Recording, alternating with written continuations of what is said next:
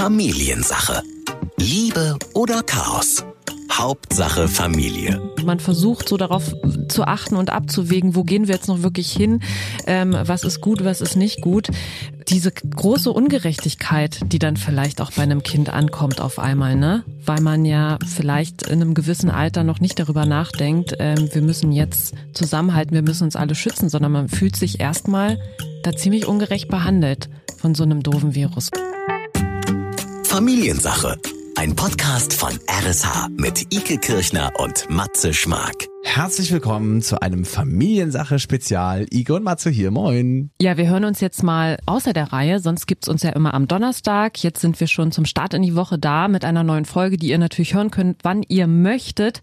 Aber aufgrund der aktuellen Situation haben wir uns entschlossen, wir machen mal eine Spezialfolge, denn ein Thema beschäftigt uns gerade alle. Das ist das Coronavirus. Und natürlich wird das auch gerade ganz viel in den Familien und auch mit den Kindern besprochen. Wie geht man eigentlich damit um? Wie erkläre ich meinem Kind eigentlich, was ist dieses Coronavirus? Und deswegen gehört dieses Thema auch in den Podcast und natürlich auch in die Familiensache. Und wir wollen euch einfach kurz und knapp informieren, wie kann ich mit meinem Kind oder in der Familie über dieses doch schwierige Thema sprechen. Und wenn es um Kinder und Familie geht, dann darf einer nicht fehlen, unser Familiencoach und Paarberater Sascha Schmidt aus Bordesholm. Hallo, moin. Wie erkläre ich meinem Kind denn Corona oder was ist ein Virus?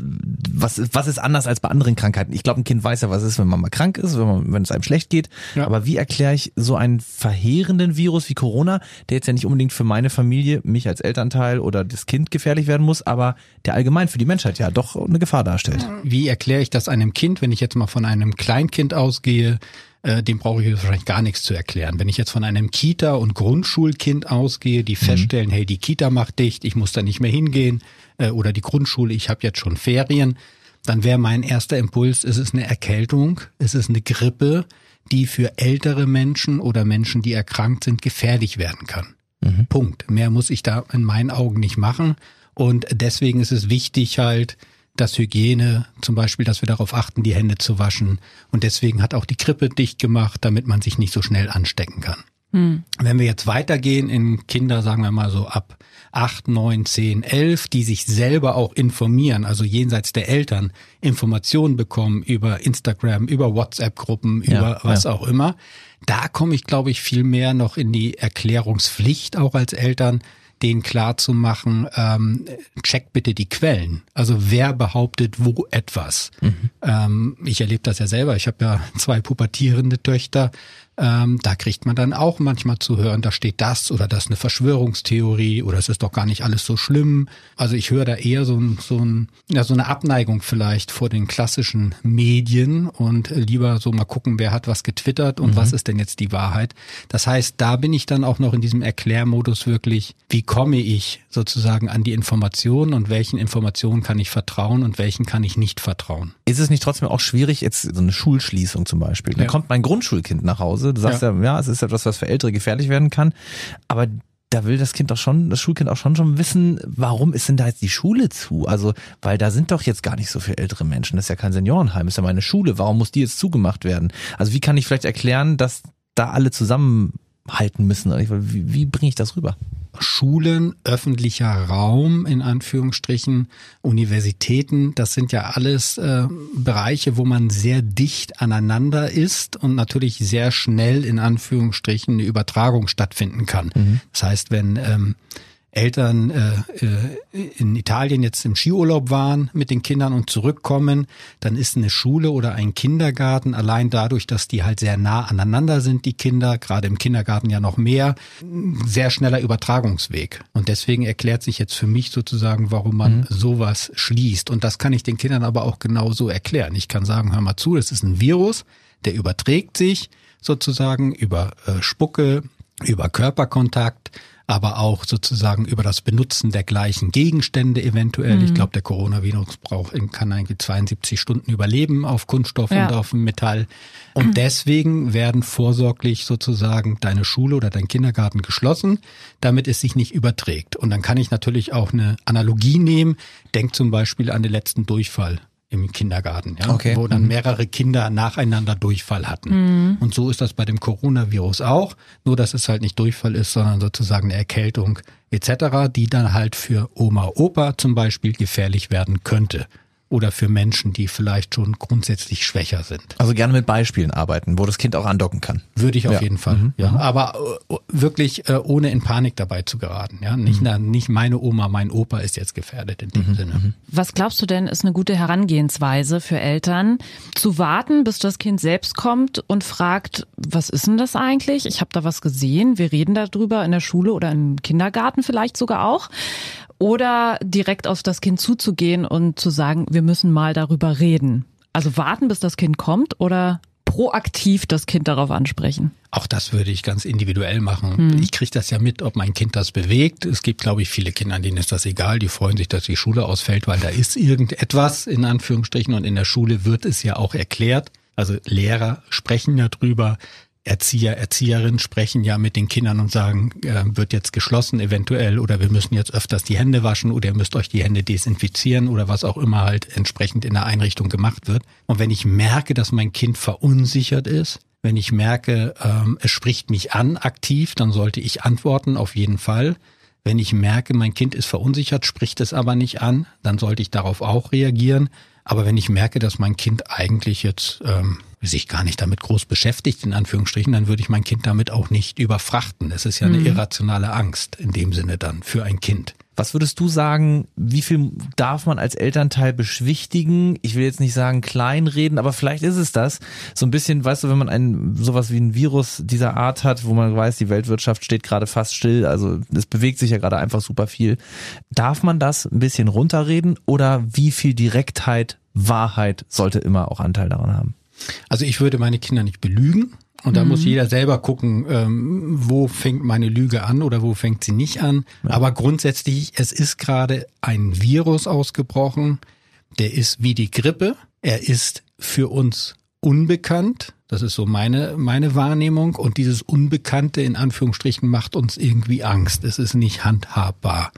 Und das kann man seinem Kind ja auch so sagen. Dass etwas Unbekanntes da ist und das macht Angst und dann versucht man sich diesem Unbekannten aber zu nähern. Dass man da sagt, hey, es ergibt Sinn, Experten äh, zu Wort kommen zu lassen. Der Klopp, ich weiß nicht, ob er das gesehen hat, äh, bei Liverpool, der hat ja so eine schöne Statement auf Instagram abgegeben oder auf Twitter, äh, weil er gefragt wurde, was er als Fußballtrainer denn zum Coronavirus zu sagen hätte. Und da sagte er ja wunderbar, ähm, was soll diese Frage? Ich bin Fußballtrainer und Coronavirus ist was Ernsthaftes und dazu sollten sich Experten äußern. Äh, ich bin aber ein Experte für Fußball und nicht für Viren. Was ich mich jetzt auch frage, äh, weil wir gerade über wie viel Wahrheit kann ein Kind da vertragen gesprochen haben, wenn ich selbst als Mama oder Papa halt auch Angst habe, ne? Was ja sein kann, da ist ja auch jeder unterschiedlich und manche geht das halt ein bisschen näher an als andere. Darf ich zu meinem Kind sagen, du hör mal, ich habe da auch Angst? Wäre das äh, nah und authentisch oder löst das bei dem Kind vielleicht so einen kleinen Supergau aus, weil man denkt, oh Gott, wenn Mama sich jetzt schon Sorgen macht, dann äh, muss ich mir ja auf jeden Fall welche machen. Also ich bin ein großer Fan von der Selbstoffenbarung und der Wahrheit. Also im Sinne von, ja, ich habe Angst als Mama beispielsweise. Ich habe Angst davor. Ähm, ich habe auch Angst um dich eventuell. Deswegen möchte ich auch nicht, dass du zum Kinderschwimmen gehst oder jetzt zum, in die Disco gehst oder wie auch immer. Und gleichzeitig, gerade bei kleineren Kindern, aber auch zu sagen, ich habe Angst und ich kümmere mich aber um mich. Also ich äh, schaue, dass ich meine Angst in den Griff bekomme indem ich mich zum Beispiel informiere oder indem ich halt sage, wir fahren halt jetzt nicht zum Familienfest oder wir fahren jetzt nicht in den Zoo aus den und den Gründen, weil ich Angst habe, dass wir uns anstecken. Warum ist das wichtig? Weil die Kinder spüren die Angst der Eltern. Ja. Und wenn die Eltern dann sagen, nee, nee, alles ist gut und bleib mal ganz cool und sind aber nicht innerlich cool, dann spüren die Kinder diese Dissonanz. Und das verunsichert die Kinder noch mehr. Und deswegen wäre ich ein Fan davon zu sagen, ja, ich habe Angst. Ganz wichtig, aber diese Angst nicht auf mein Kind zu übertragen und zu sagen, und deswegen lass uns gemeinsam Angst haben, sondern zu sagen, ich habe Angst und so gehe ich übrigens mit meiner Angst um, weil dann lernt das Kind, aha, Angst haben ist normal, aha, so geht Mama, so gehen Papa damit um, die informieren sich oder die sind halt jetzt gerade ein bisschen vorsichtiger oder sie waschen sich öfters die Hände deswegen, was auch immer. Bei Angst treffen wir eigentlich äh, bei einem Fall äh, ganz stark ins Schwarze, nämlich wenn das Kind krank wird. Gesetzt den Fall, es gibt eine Ansteckung in irgendeiner Kindertagesstätte oder sonst wo, oder man weiß ja nicht, wo genau es herkommt am Anfang. Kann ja auch erstmal nur ein Husten sein. Kann erstmal ne? nur ein Husten sein, genau. Aber Ja. stellen wir uns jetzt mal vor, tatsächlich, mein Kind bekommt diesen Coronavirus. Ich muss es dem Kind ja auch erklären, dass das dieser Virus ist, der gerade rumgeht. Jetzt habe ich als Elternteil natürlich rie- riesen Angst wahrscheinlich, weil du schon selber sagst, es ist das Unbekannte, wir können es noch nicht, es ist nicht genug erforscht. Aber wie, wie würde man reagieren? Genau. Ja, aber da würde ich erstmal sagen, du hast eine Erkältung, du hast eine Grippe. Mhm. Äh, Du erklärst deinem Kind ja auch nicht, du hast ein Norovirus äh, XY, wenn es Durchfall hat und sich erbricht, sondern dann ja, hast du halt ja. Mhm. irgendwie Magen-Darm. Ja, also da würde ich jetzt gar nicht groß in Erklärungsthemen reingehen. Das, was ich bisher gelesen habe von Experten, sind Kinder ja wirklich nicht die Risikozielgruppe in dem Sinne, sondern Mhm. bei denen verläuft es sehr, sehr vielleicht gar nicht merkbar teilweise. da braucht man gar nicht thematisieren, was für eine Grippe, sondern es geht dem Kind Du schlecht, hast, es du ist hast Grippe. schlecht, der ist, der ist Grippe und ähm, das ist übrigens eine sehr ansteckbare Grippe und damit andere nicht krank werden, bleiben wir jetzt erstmal zwei Wochen zu Hause. Okay, gut. Ja, also das ist der Unterschied Ja, zu ja. der Erkältung, die du sonst manchmal hast, wo du einfach weiterspielen kannst. Mhm, okay. Jetzt bekommen ja Kinder viel mit. Ne? Das ist natürlich auch schwierig, da die Kinder auch rauszuhalten aus Instagram und TikTok, wo da ganz viel abgeht. Und natürlich wird auch viel geredet mit den Freunden. Und ähm, da kann ich mir gut vorstellen, dass Kinder nach Hause kommen und dann damit irgendwelchen Hiobsbotschaften um sich werfen, weil das hat übrigens auch der Papa von dem Jonas gesagt, wir müssen jetzt alle sterben oder Nach, so. Nachplappern, ne? Genau. Kann ich da sagen, hör nicht darauf, was andere sagen? Wichtig ist, was ich dir jetzt sage, Naja, oder? das wird beim Pubertierenden ja nicht mehr funktionieren, Ja. sondern da wird ja bewusst auf jemand anderen gehört. Ähm, da ist es halt wichtig, seinen eigenen Standpunkt zu verfolgen, ja, und zu sagen, okay, das ist ja interessant, dass der das so sagt. Ich sehe das anders. Und alle Eltern können davon ausgehen, auch wenn die Kinder das in dem Moment nicht zeigen, wir als Mütter und Väter haben Einfluss auf unsere Kinder und mit unserer Haltung. Und da ist es wichtig, diese Haltung zu zeigen und zu sagen, okay, wer sagt denn das, was du da gerade sagst? Wo kommt denn das her? Ja, das steht irgendwie auf Twitter XY. Ja, wer twittert das denn? Wie vertrauenswürdig ist der denn? Auf welchen Fakten basiert denn das? All solche Sachen. Also da würde ich schon in den Dialog und in die, in Anführungsstrichen, Konfrontation gehen mit meinem Kind in dem Alter, um ihm klar zu machen, dass es sinnvoll ist, Sachen zu hinterfragen. Ja. Und es kommen ja auch noch andere Ängste. Also jetzt gerade diese wirtschaftlichen Auswirkungen haben ja auch Ängste eventuell, wenn man zum Beispiel in der Tourismusbranche unterwegs ist oder ein ein Hotel betreibt als Familie, dann kriegen die Kinder ja auch mit, aha, da ist gerade eine wirtschaftliche Angst vorhanden. Und auch das kann man ja thematisieren und kann sagen, ja, da ist gerade etwas. Da wird quasi viel gestritten zu Hause vielleicht auch Da bei wird vielleicht Eltern. auch gestritten, weil wir ge gestresst sind, weil wir selber Angst haben. Vielleicht sind wir sogar existenziell bedroht, äh, was auch immer. Nehmen wir doch mal diesen Fall. Also sagen wir mal, Mama und Papa streiten über, also sagen wir, der Auslöser ist Corona, weil Papa vielleicht Angst hat, seinen Job zu verlieren oder beziehungsweise nicht mehr genug Auskommen zu haben durch Wirtschaftskrise XY jetzt durch Corona ausgelöst. Wenn sich dann zu Hause gestritten wird, der eine hat Panik, der andere nicht und plötzlich entsteht der Konflikt. Das Kind steht dazwischen. Naja, in den Streit der Eltern sollten die Kinder ja nicht einbezogen werden, aber man kann den Kindern schon sagen, wir haben gerade eine Auseinandersetzung. Und die basiert darauf, dass äh, Papa gerade Angst hat, ähm, eventuell in Kurzarbeit gehen zu müssen oder eventuell seinen Job zu verlieren, wenn er zum Beispiel im Tourismusbereich unterwegs ist Ja. und das Hotel einfach nicht gebucht ist und zu viele Leute da sind. Und davor haben wir gerade Angst. Da haben wir gerade eine Meinungsverschiedenheit als Eltern. Punkt. Aber nicht das Kind mit einbeziehen im Sinne von, hm, weil die Kinder sich dann einen Schuh anziehen, der viel Ja. zu groß ist für sie, nämlich Papa, du musst keine Angst haben oder oh, ich habe jetzt auch Angst oder äh, dann gibt's ja so diese herzzerreißenden Szenen, dass die irgendwie mit ihrem Sparschwein, wenn es das noch gibt, ankommen Ja. und sagen, guck mal, ich habe hier was. Äh, hab was ähm, da gespart. merkt man sozusagen, wie die Kinder doch dann diese diese Verantwortung für die Familie übernehmen. Und da wäre es mir wichtig, den Kindern zu signalisieren, wir haben hier den Streit, wir haben hier die Auseinandersetzung, wir haben vielleicht auch Befürchtungen. Zugleich, wir kriegen das hin. Denn wir sind groß, wir sind erwachsen, wir haben Lebenserfahrung. Krisen meistert man. Und dann kann das Kind nämlich zuschauen und gucken, ah, wie meistern denn Mama und Papa diese Krise? Aha, die haben Angst. Aha, da ist Wut im Spiel. Da ist Verzweiflung im Spiel. Ah, guck mal, da kommt wieder die Hoffnung. Ah, so vertragen die sich. Und das ist ja ein schönes Lehrbild für ein Kind dann. Was auf jeden Fall gar nicht yippie ist, äh, hatte ich gerade mit einem Kollegen drüber gesprochen, der musste jetzt den Kindergeburtstag seines Sohnes absagen. Da sind dicke, dicke Tränen geflossen. Man versucht so darauf zu achten und abzuwägen, wo gehen wir jetzt noch wirklich hin, ähm, was ist gut, was ist nicht gut. Diese große Ungerechtigkeit, die dann vielleicht auch bei einem Kind ankommt auf einmal, ne? weil man ja vielleicht in einem gewissen Alter noch nicht darüber nachdenkt, ähm, wir müssen jetzt zusammenhalten, wir müssen uns alle schützen, sondern man fühlt sich erstmal da ziemlich ungerecht behandelt von so einem doofen Virus, oder? Also definitiv. Und die Frage ist ja auch erstmal, ähm, wieso sage ich was ab? Hm. Ähm, also meine Tochter hat jetzt auch demnächst Geburtstag, der ist nicht abgesagt. Es ist ja kein Regierungsdekret herausgekommen, dass alles abgesagt werden muss. Mhm. Es gibt eine Empfehlung und ähm, es gibt auch sozusagen die, ähm, finde ich sehr schön, diesen Hinweis abzuwägen, was ist mir wichtig und was ist mir nicht wichtig mhm. und auf welche Art und Weise machen wir das. Dass das natürlich Frust erzeugt bei den Kindern, ist ganz natürlich. Und auch diese großen, dicken Tränen, die du gerade erwähnt mhm. hast, ähm, wichtig ist, dass die zugelassen werden. Dass ich nicht sage, ach, stell dich nicht so an, sondern ja, ja, das ist jetzt echt blöd. Mhm. Und das tut richtig weh und das ist auch richtig schade. Enkel und Großeltern. Das ist ja jetzt oft was, auch äh, bei vielen Haushalten so, da ist die Kinderbetreuung, wenn die Eltern wieder beruflich unterwegs sind, ab einem gewissen Alter, sind Großeltern teilweise sehr gut groß eingebunden. Richtig. Jetzt ist aber teilweise so, dass die Großeltern auch eine Risikogruppe sind, die also gefährdet sein könnten. Das führt natürlich auch wieder zu einem Konflikt, ne? Weil ich muss den Enkeln, die vielleicht ja super verliebt in Oma und Opa sind, ja auch irgendwie erzählen, nee, zu denen können wir gerade nicht. Das ist ja auch ein, ein Riesenkonflikt in der Familie plötzlich, oder?